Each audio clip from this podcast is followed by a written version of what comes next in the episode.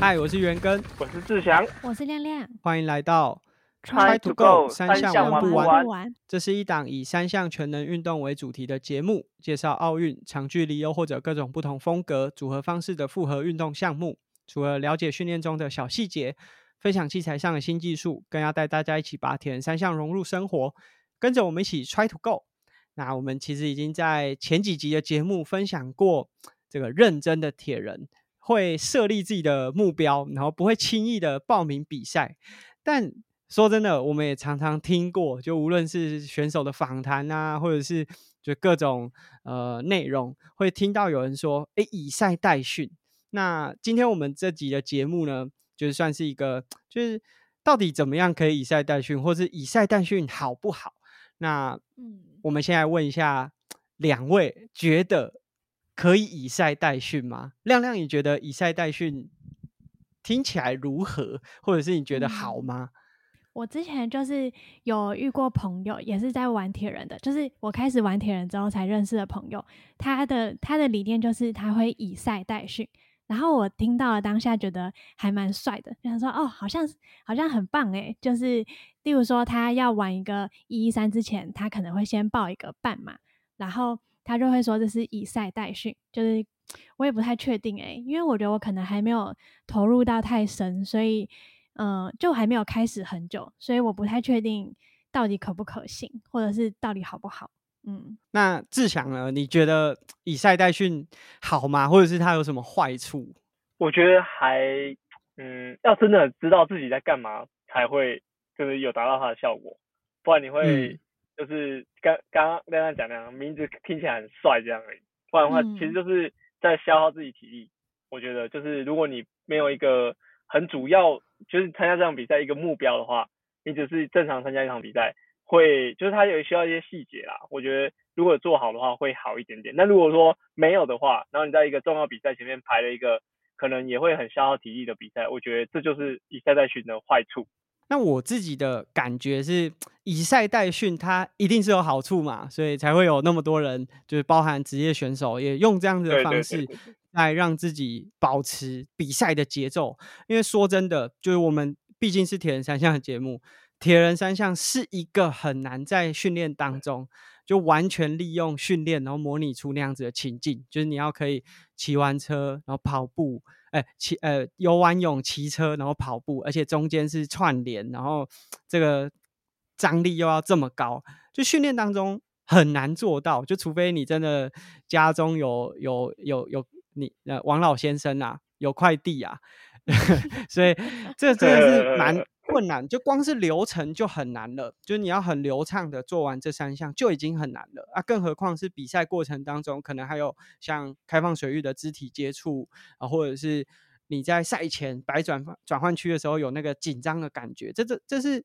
你如果不用比赛，好像真的很难体验到的一个感觉，所以。以赛代训确实就对对我自己的感受来说，它确实可以帮助你更进入到比赛的情境。就像假设我很久没比赛，说真的，我走进转换区的时候会有一个陌生的感觉。但我觉得以赛代训的坏处就是说，就假设你在比赛的过程当中，你知道这一场是当做训练，但是你在例如说我周六要训练，当把这场比赛当做以赛代训，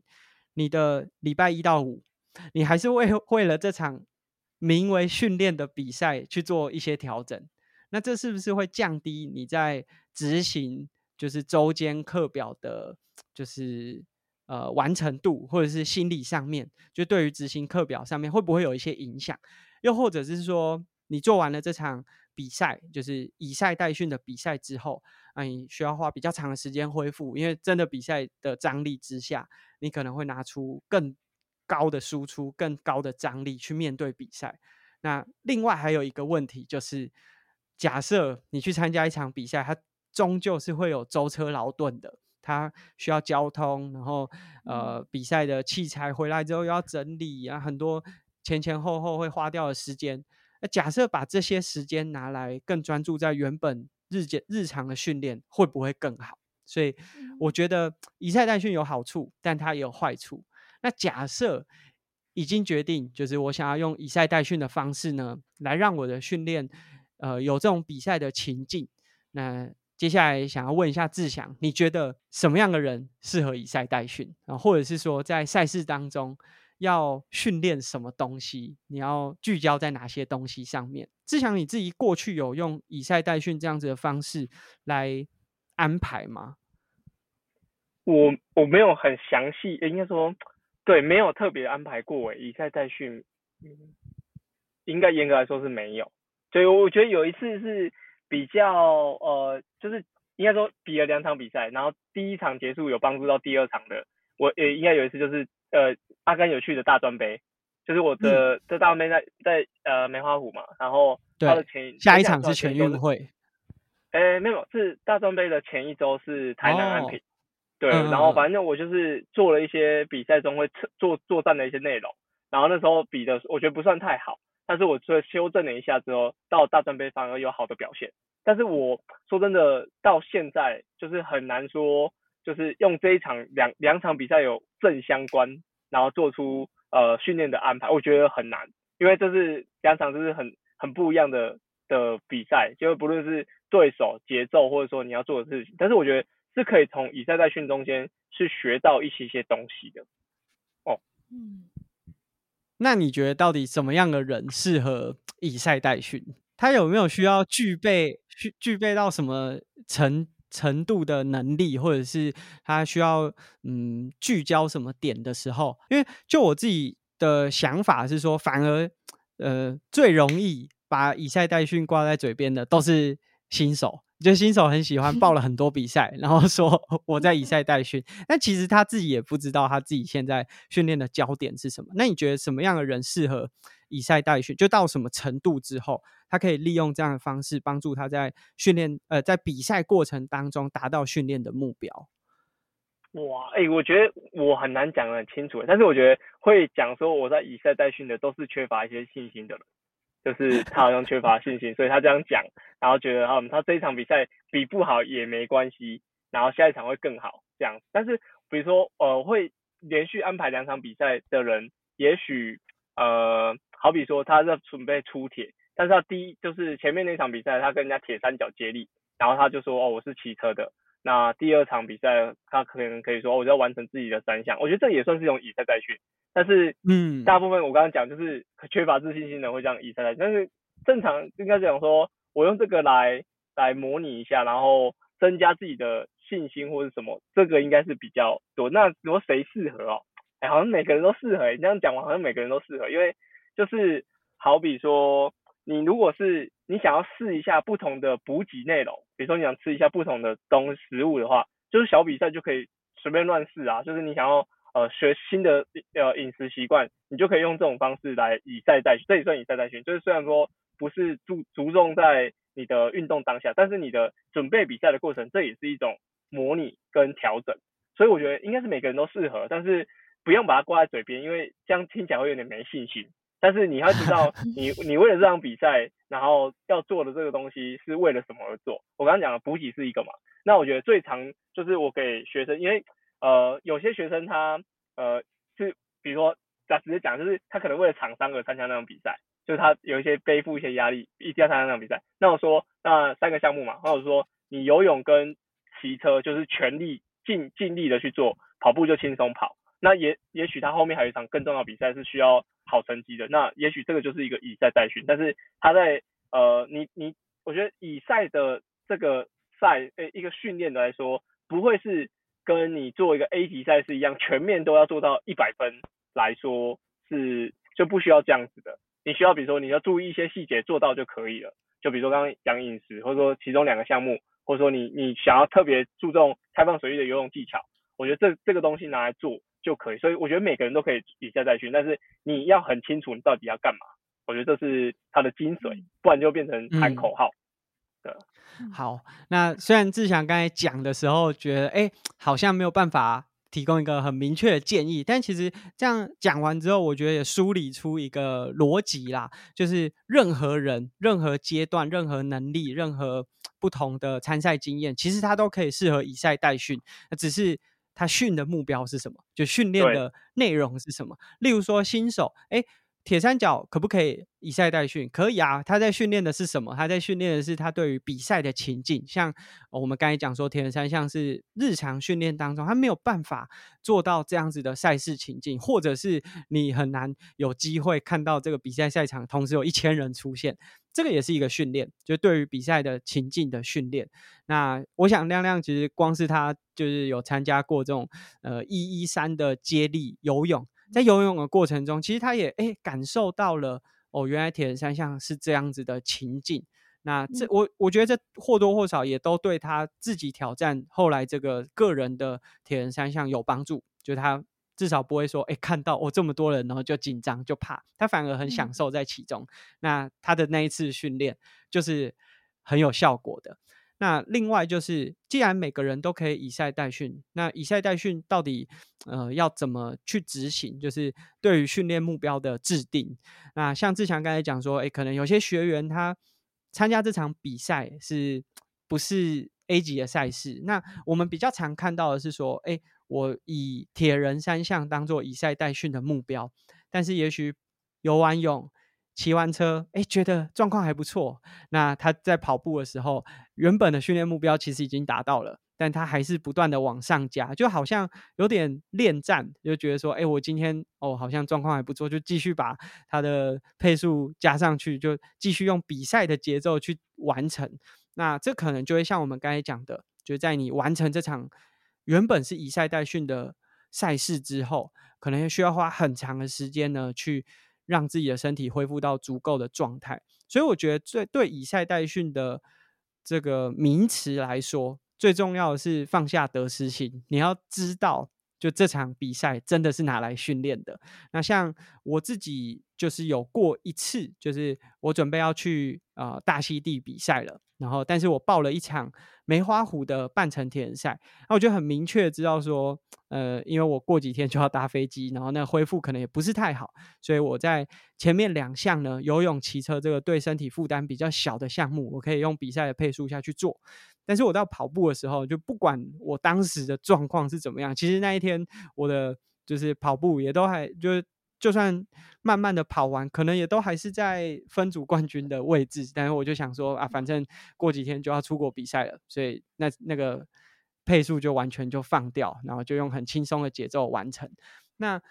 我觉得这个是，如果你想要选择以赛代训的话，在目标上你要帮自己设立，在训练目标上知道说你今天这个训练想要达成的是什么。那第二个就是放下得失心。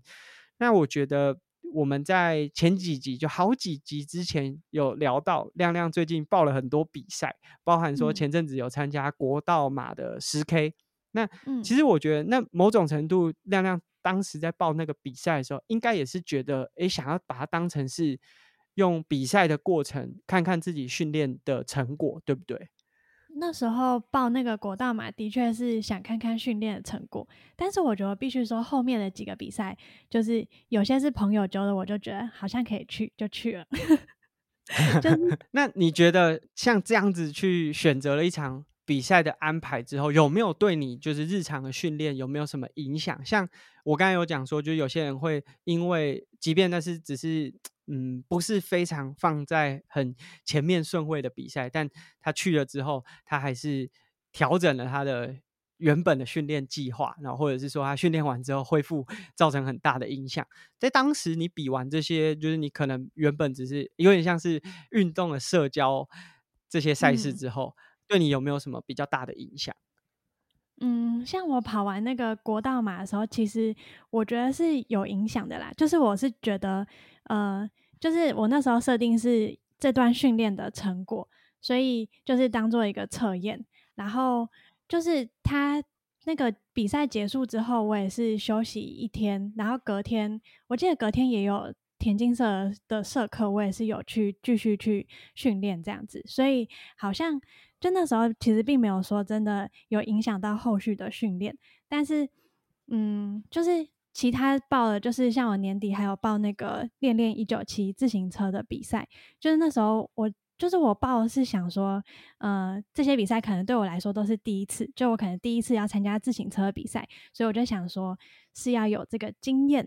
但是我不确定会不会真的对训练上有没有什么。影响？可能到时候可以再分享。嗯，我想到一个，就是